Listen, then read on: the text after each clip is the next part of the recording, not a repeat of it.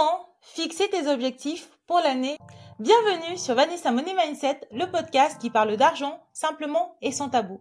Si tu me découvres, c'est le moment de t'abonner sur ma chaîne YouTube ou de me laisser 5 étoiles si tu n'es pas sur YouTube. Qui suis-je? Je suis une experte en finances personnelles, ex-bancaire, investisseuse et entrepreneuse et ensemble, nous allons déconstruire les mythes et croyances autour de l'argent. J'accompagne les femmes qui se sentent perdues dans leurs finances, qui ne savent pas comment s'en sortir ni par quoi commencer pour gérer leur budget, épargner et investir. Je les aide à reprendre en main leurs finances, à avancer vers le chemin de la richesse avec sérénité. Au programme du jour, nous allons parler des objectifs. Dans une première partie, nous allons voir pourquoi tu dois te fixer des objectifs pour l'année à venir. Ensuite, nous allons voir comment organiser toutes les tâches et actions que tu as envie de faire et les relier avec ta grande vision. Dans une troisième partie, nous allons déduire de ces tâches des grands objectifs précis que nous allons affiner. Et enfin, dans une dernière partie, nous allons analyser ensemble comment mettre toutes les chances de ton côté pour atteindre le succès et atteindre les objectifs que tu t'es fixés. Alors, est-ce que tu es prête? So, let's go pourquoi tu dois préparer et fixer des objectifs pour ton année à venir. C'est tout aussi important que de réaliser un bilan comme nous l'avons fait l'année dernière.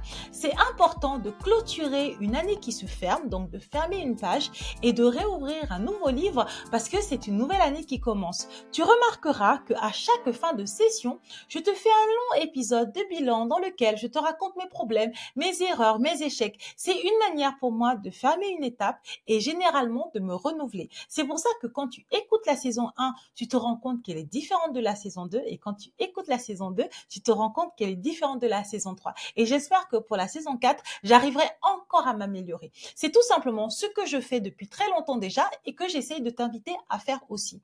Donc cet épisode arrive en fin d'année car je me suis donné pour mission d'aider les femmes à atteindre le succès financier via des outils mindset et des stratégies financières. Cependant, il est impossible d'obtenir un résultat lorsque l'on n'a pas mis en place une stratégie claire et précise. Et si on ne sait pas non plus où est-ce que l'on va et comment on va y aller. C'est pour ça que dans l'épisode 13 de la saison 2, j'avais pris le temps de créer un épisode de podcast qui t'explique pourquoi tu dois avoir un vision board et qui te permet de définir puis d'essayer d'atteindre tes objectifs financiers et personnels. Si j'ai une bonne mémoire, je vais essayer de te mettre le lien de cet épisode en description de l'épisode du jour. Comme ça, si tu n'as pas fait de vision board, si tu ne sais pas ce que c'est, si tu ne sais pas comment le construire, tu pourras réécouter cet épisode et pour l'année à venir, tu auras tout ce qu'il faut pour pouvoir démarrer en beauté. Ce qu'il faut comprendre, c'est que le succès n'a rien de miraculeux. Il est le fruit d'actions répétées de manière successive et organisées dans le bon ordre. Quand je parle de succès ou de réussite financière, ce que j'indique par là, c'est que cette réussite financière est personnelle. Il n'existe pas une définition générale de la réussite ou de la richesse. Une personne peut se sentir riche avec des revenus annuels qui dépassent les 100 000 euros, un mari et deux enfants, là où une autre personne se sentira uniquement riche en gagnant un million d'euros par an tout en étant célibataire. Cette réussite est personnelle et subjective. Par contre, ce que j'ai compris, c'est que les gens qui réussissent appliquent de manière générale souvent les mêmes actions et souvent ont le même discours. Leur réussite dans la vie et financière repose sur des éléments qui sont fondamentalement proches. Ils se fixent des objectifs qu'ils vont délimiter en sous-tâches et qu'ils vont essayer d'atteindre. Ces sous-tâches vont aller dans le sens de leur vision globale et ils vont mettre en place des mécanismes qu'ils font qu'ils ne pourront pas déroger à leur discipline. On va donc voir ensemble pourquoi tu dois apprendre à te fixer des objectifs et comment le faire? Pourquoi et comment fixer tes objectifs? Te fixer des objectifs précis va te permettre d'installer une boussole pour orienter ta vie afin de t'aider à créer la vie que tu mérites en fonction des choix et priorités que tu as. Ce qu'il faut que tu comprennes, c'est que notre cerveau est très ancien. Il y a une partie du cerveau que l'on appelle le cerveau reptilien qui réagit à des mécanismes primaires. Et c'est souvent cette machine qui va prendre le dessus et tu auras des réactions émotionnelles fortes. Nous sommes conditionnés à penser comme nous pensons et à fonctionner comme comme nous fonctionnons. Et si nous fonctionnons comme ça et pensons comme ça, c'est parce que ça marche, ça nous permet de survivre. Cette manière de voir les choses est primaire et elle est avant tout là pour nous protéger. C'est pour ça qu'elle vient avec ce que moi j'appelle les croyances limitantes. C'est le principe de la peur qui faisait que nos ancêtres ne prenaient pas beaucoup de risques. Ils restaient sagement dans leur zone de confort et ils restaient protégés par le groupe. C'est exactement pour cela que beaucoup de personnes ont des tâches à faire au quotidien, les fameuses to-do list, mais ne se posent pas de questions pour analyser si les actions réalisées au quotidien entrent dans la vision globale qu'ils ont pour leur vie. Tu ajoutes à cela le poids des injonctions sociétales qui nous incitent à tous faire la même chose. On se retrouve avec des individus qui font tous la même chose sans savoir vraiment où est-ce qu'ils vont tout en étant insatisfaits de l'aspect global de leur vie. Et c'est ce que je te propose de changer aujourd'hui. Comprendre que tu n'es pas maître dans ta maison, c'est accepter que tu es conditionné par ton cerveau et qui lui-même réagit à des stimuli qu'il ne contrôle pas forcément lui-même. Voici un exemple concret. Les études scientifiques ont montré que plus on mettait une température froide dans les magasins, plus les individus avaient tendance à dépenser beaucoup d'argent. D'autres études ont montré que si on offrait un produit à déguster à une personne, il était beaucoup plus susceptible d'acheter le produit vendu par la personne qui lui avait offert le premier échantillon.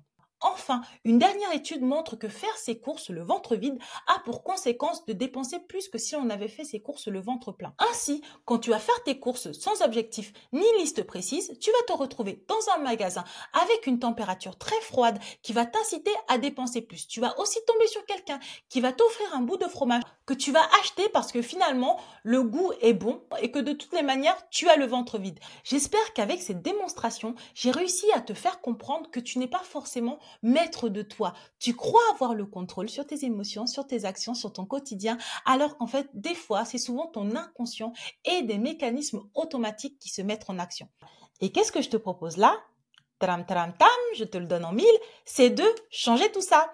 En effet, si tu te fixes des objectifs précis, tu construis une vision précise de ce que tu veux, des montants financiers que tu veux avoir dans ta vie, des accomplissements que tu veux réaliser et tu vas donner à ton cerveau une unité de mesure et un point final à atteindre. Quand tu donnes à ton cerveau des objectifs précis, notre cerveau est conçu pour répondre à des objectifs très précis. Tant que tes objectifs sont flous, pas précis et pas clair, il ne pourra pas t'emmener là où tu voudras aller.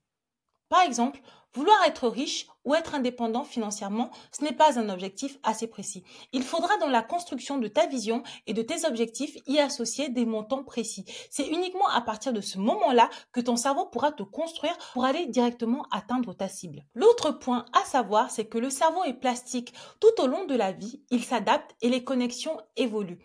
Créer des objectifs précis va créer de nouvelles connexions. Tu vas pouvoir y associer une vision claire et même si ça ne correspond pas à ce que tu as déjà vu dans ta vie personnelle et proche, cela va permettre à ton cerveau de s'adapter pour t'aider à atteindre ses objectifs. Ton cerveau deviendra ton principal allié dans la poursuite de tes rêves.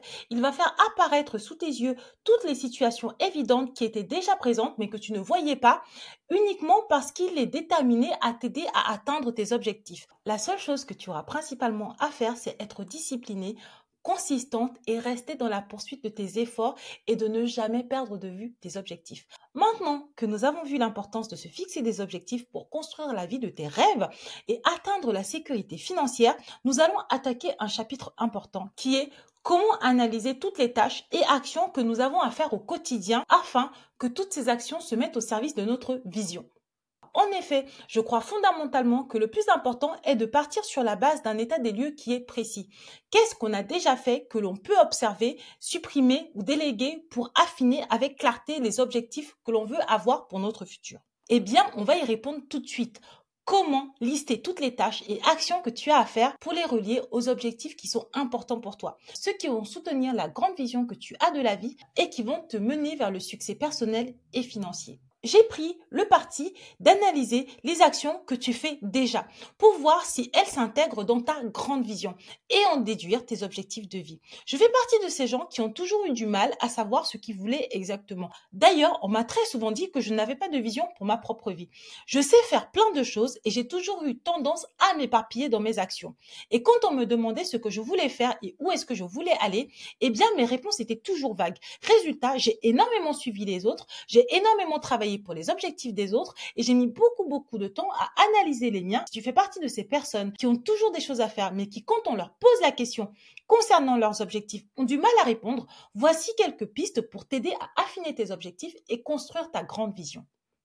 La première compétence qui semble indispensable à mes yeux à acquérir est la capacité à différencier ce qui est urgent d'important.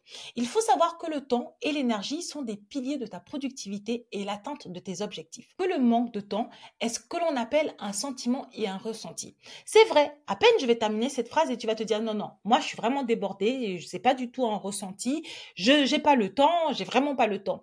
Tout simplement parce que le rôle du cerveau, c'est de te convaincre que les sentiments et les émotions que tu vis et qui te traversent sont justifiés. Une chose est vraie, ta vie est déjà bien remplie.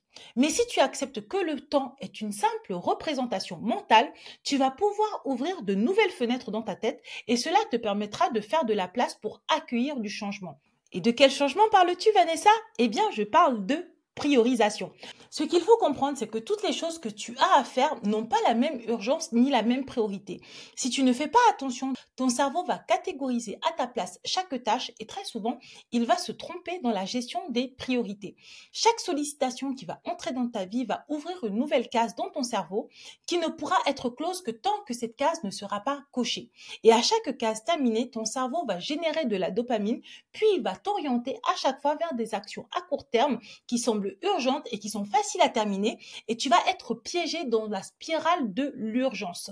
Il te faut donc un outil pour t'aider à dompter facilement tes schémas mentaux pour pouvoir identifier tes objectifs et enfin les atteindre. Popo, popo, je te vois venir, qu'est-ce qu'elle me raconte?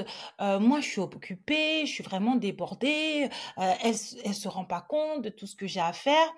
Et moi, en fait, je comprends, tu as raison, tu as des réticences et tu peux te demander d'où je parle Eh bien, j'arrive à avoir énormément d'entreprises en même temps, d'activités, de projets que j'arrive à mener les uns en parallèle des autres. Comment est-ce que je fais? Eh bien, je m'organise, je priorise, je délègue, je m'associe. Attention, tout n'est pas parfait. Néanmoins, si on m'avait dit il y a huit ans que huit ans plus tard, je serais capable de faire absolument tout ce que je fais en ayant des activités professionnelles plutôt classiques, eh bien, je n'y aurais pas cru. C'est tout simplement parce que j'ai réussi à mettre en place des stratégies qui ont fonctionné pour moi. D'ailleurs, j'en profite aussi pour te faire une confidence. Si certaines de mes stratégies en termes d'organisation ne fonctionnent pas des masses, c'est parce qu'à chaque fois que j'arrive à optimiser mon organisation et que je fais de la place, c'est plus fort que moi, je rajoute des tâches. J'ai tellement d'idées, je suis très créative et j'aime beaucoup, beaucoup donner et j'aime beaucoup créer. Donc, pour le coup, je sais de quoi je parle, je suis bien placée pour... Euh, m'exprimer, mais il ne faut pas forcément faire tout ce que je fais.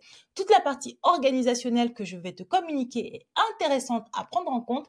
Par contre, la partie après qui est que quand tu te libères du temps, tu rajoutes des tâches et du travail, il ne faut absolument pas suivre cet exemple. Je le déconseille. Maintenant que le warning est en place, on va pouvoir démarrer avec le premier outil qui est la matrice d'Eisenhower. On va commencer par la liste des choses et objectifs que tu as à faire et atteindre dans ta vie. Si tu m'écoutes depuis longtemps, normalement, tu as déjà une to-do liste de courses, de tes activités quotidiennes, des tâches que tu as à faire, des actions que tu souhaites faire dans ta vie. Là, il va falloir pour toi lister tous les éléments importants que tu as à faire ou que tu as envie de faire. Ça prend du temps à rédiger et c'est OK de prendre du temps pour planifier et préparer sa vie. C'est toujours mieux d'organiser tout ça plutôt que de subir sa vie. In fine, subir ta vie te fait perdre du temps et en plus, tu ne te sens pas forcément heureuse. Une fois que ta liste est rédigée, on va dessiner une matrice. Pour toutes les femmes qui me regardent sur YouTube, il y a une photo qui va apparaître et qui va te montrer ce qu'est une matrice. Pour toutes les femmes qui m'écoutent, je vais décrire ce qu'est la matrice. Comment construire sa matrice d'Eisenhower? Au centre de ta feuille, tu vas dessiner un trait vertical partant du haut vers le bas. Tout en bas, tu vas inscrire pas important et tout en haut, tu vas inscrire très important. Ensuite, au centre de ta feuille, tu vas dessiner un trait horizontal partant de l'extrémité gauche vers l'extrémité droite. Tout à gauche, tu vas écrire très urgent et tout à droite, tu vas écrire pas très urgent. In fine, on se retrouve avec donc quatre cases. Dans la case en haut à gauche, tu vas noter très important et très urgent. Dans la case en bas à gauche, tu vas noter pas important mais très urgent. Dans la case en bas à droite, tu vas noter pas important et pas urgent. Et dans la case en haut à droite, tu vas noter très important mais pas urgent.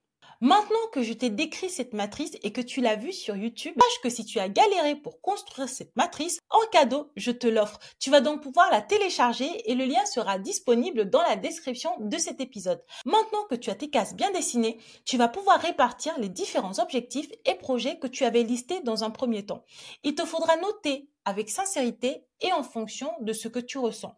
Pour chaque répartition, il faut y associer des dates pour chaque objectif et chaque tâche. Et pour aller plus loin, on va maintenant identifier chaque carré. Dans le carré très urgent et très important, tu vas indiquer les actions que tu dois faire tout de suite. Dans le carré qui est urgent mais pas très important, tu vas mettre les actions. Maintenant que tu as rédigé toutes les actions, tu les as identifiées dans chaque carré, on va pouvoir procéder à une traduction. Toutes les actions que l'on retrouve dans le carré où c'est très urgent et très important, ça sera les actions que tu dois faire tout de suite. Dans le carré des actions qui sont urgentes mais pas importantes, ça sera les actions que tu dois déléguer. Dans le carré où on retrouve les actions qui sont importantes mais pas urgentes, ça sera les actions à planifier. Et enfin, dans le carré où on retrouve les actions qui ne sont ni importantes ni urgentes, ça sera les actions à supprimer. Je vais encore descendre un cran plus bas en prenant mon exemple pour que tu puisses comprendre comment remplir cette matrice. Quand tu es dans le carré, très urgent et très important. Ce qui était très urgent et très important pour moi sur la fin de l'année 2023 était de proposer à mes abonnés un accompagnement afin qu'elles puissent atteindre leurs objectifs financiers et mindset. J'ai donc créé les coachings dans la foulée.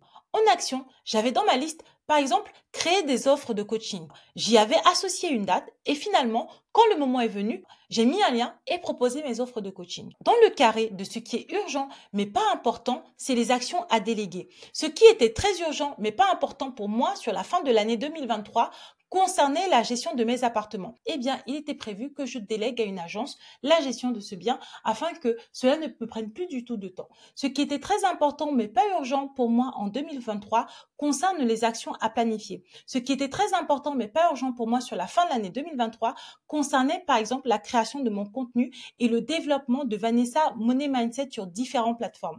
J'ai décidé donc de mieux m'organiser pour pouvoir planifier mes épisodes à l'avance. Par exemple, pour les épisodes de podcast, je me suis pour pouvoir essayer de les créer par groupe de trois. Je les crée dans la journée, je les enregistre dans la journée, je les monte dans la journée et j'essaie de les programmer dans la journée. Et je me suis organisée comme ça pour la majorité de mon contenu. Enfin, il y a le dernier point, ce qui n'est ni important ni urgent, il s'agit des actions à supprimer. Eh bien, figure-toi que j'ai supprimé tellement d'actions que la liste est beaucoup trop longue pour que je puisse la raconter ici. Pour conclure sur cette partie, ce qu'il ne faut pas hésiter à faire, c'est de demander de l'aide à une autre personne pour t'aider à rédiger ces tâches et y associer des dates. Une fois que tu as bien rempli consciencieusement ta matrice, ce que tu dois faire, c'est de te concentrer sur les tâches et en déduire tes objectifs principaux. Ils vont devenir les piliers qui vont soutenir ta vision. Comment déduire de tes tâches des objectifs précis qui vont soutenir ta vision? Une fois que tu as identifié les tâches et les actions prioritaires à réaliser, on va analyser la fréquence des tâches qui sont récurrentes et on va leur attribuer une date d'échéance et on va pouvoir en déduire des objectifs. Si tu as mis en tâche importante faire ton budget avec une deadline courte et que cette tâche est récurrente, c'est qu'il y a un objectif sous-jacent. Ton objectif sous-jacent d'avoir un budget maîtrisé. Et ce budget maîtrisé doit avoir un montant précis. En ayant en tête de vouloir maîtriser ton budget, cela veut dire que tu vas vouloir allouer X euros. X représente un montant précis pour les courses X euros représentant un montant précis pour les imprévus et X euros représentant un montant précis pour les charges de la maison. Cela veut dire aussi que tu dois avoir un montant précis concernant l'épargne de précaution et l'épargne disponible. Petit à petit, comme tu le constates, on commence à avoir des objectifs très précis. Si tu ne sais pas comment construire une épargne de précaution, construire une épargne disponible, j'ai fait une newsletter sur le sujet que je vais te mettre en description de cet épisode. Je te rappelle ici que nos objectifs sont en fait des étapes intermédiaires qui vont te rapprocher de ta vision principale.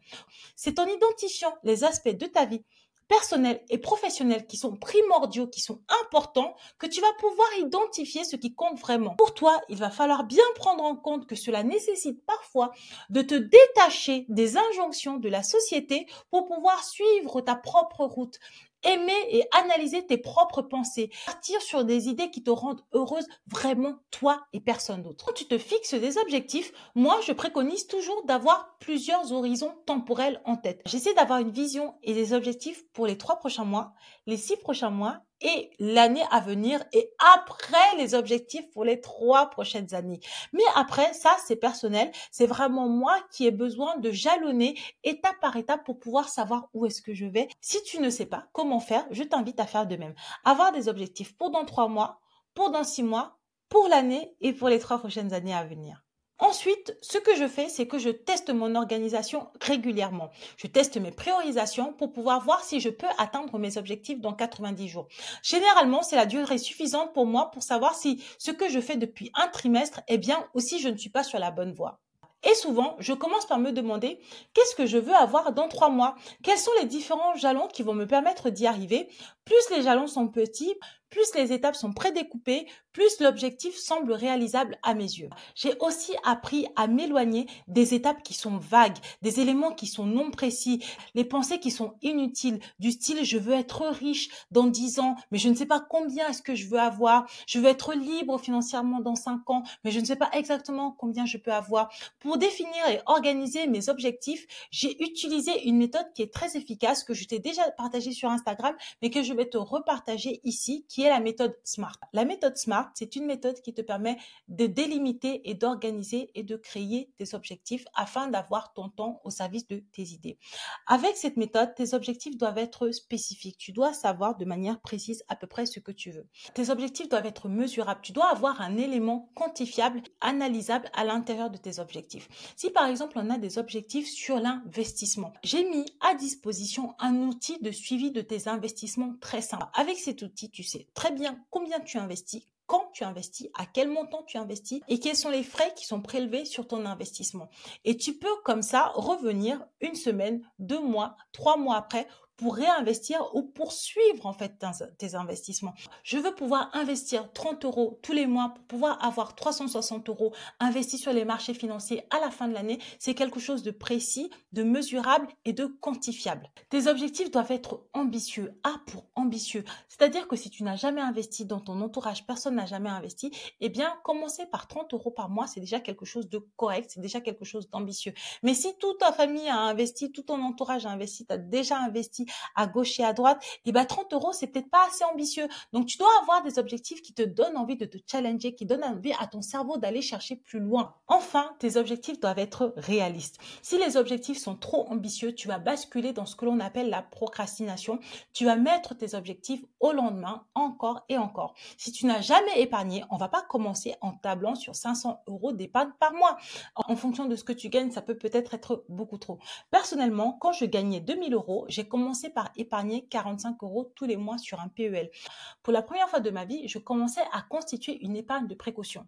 J'ai bien dit épargne de précaution. À cette époque, je n'avais même pas en tête de constituer une épargne disponible parce que ce qui me servait d'épargne disponible, c'était l'autorisation de découvert. Je me suis juste dit que j'allais me concentrer sur épargner 45 euros tous les mois pour pouvoir tenir avec consistance cet objectif, pour pouvoir atteindre un palier que je n'avais jamais atteint de toute ma vie en matière d'épargne. Enfin, la méthode SMART contient la lettre T pour le temps. En fonction du temps dont tu disposes, tu vas pouvoir saisir les opportunités et tu vas pouvoir mettre en place des mécanismes et des stratégies pour pouvoir atteindre tes objectifs dans un temps limité. Pour valider tout ça, je te conseille de faire un point tous les trimestres, seul ou avec une personne qui peut t'aider. Voilà, nous avons fini cette partie. Là maintenant, nous allons étudier une stratégie pour atteindre tes objectifs. Ici, j'ai envie d'attaquer cette partie en te disant qu'atteindre ces objectifs, ce n'est pas naturel.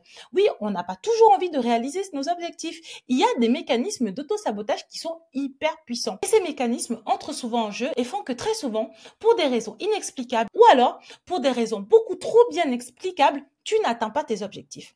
Pour moi, je parle de sabotage quand tu as envie de faire quelque chose et plein de choses arrivent et tu n'atteins pas ton objectif.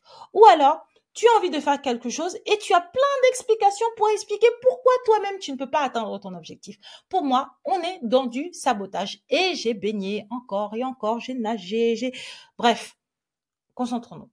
Pour contrer cela, je préconise de mettre en place des routines et des stratégies qui vont te forcer à atteindre ces objectifs.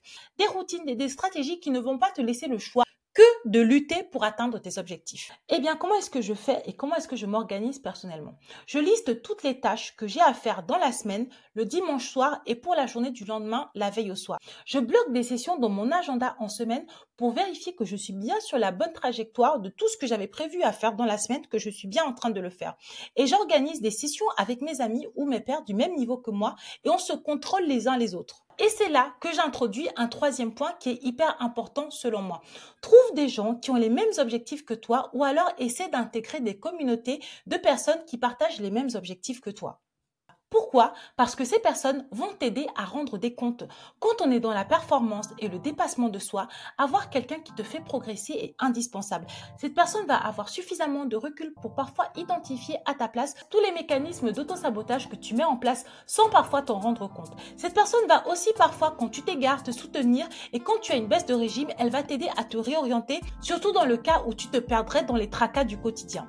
Plus, échanger et suivre ses objectifs avec un tiers permet lorsque tu partages tes avancées avec lui ou elle, de voir si les choses que tu fais entrent ou non dans les objectifs que tu t'étais fixés. Et si les choses n'entrent pas dans tes objectifs, tu vas plus facilement dire non. Car dans le cas contraire, si tu n'arrives pas à dire non, tu vas devoir expliquer à quelqu'un d'autre pourquoi tu es en train de faire des choses qui ne servent pas tes objectifs ou même ta grande vision. Pour ma part, c'est vraiment quelque chose qui a été un très gros game changer en 2023.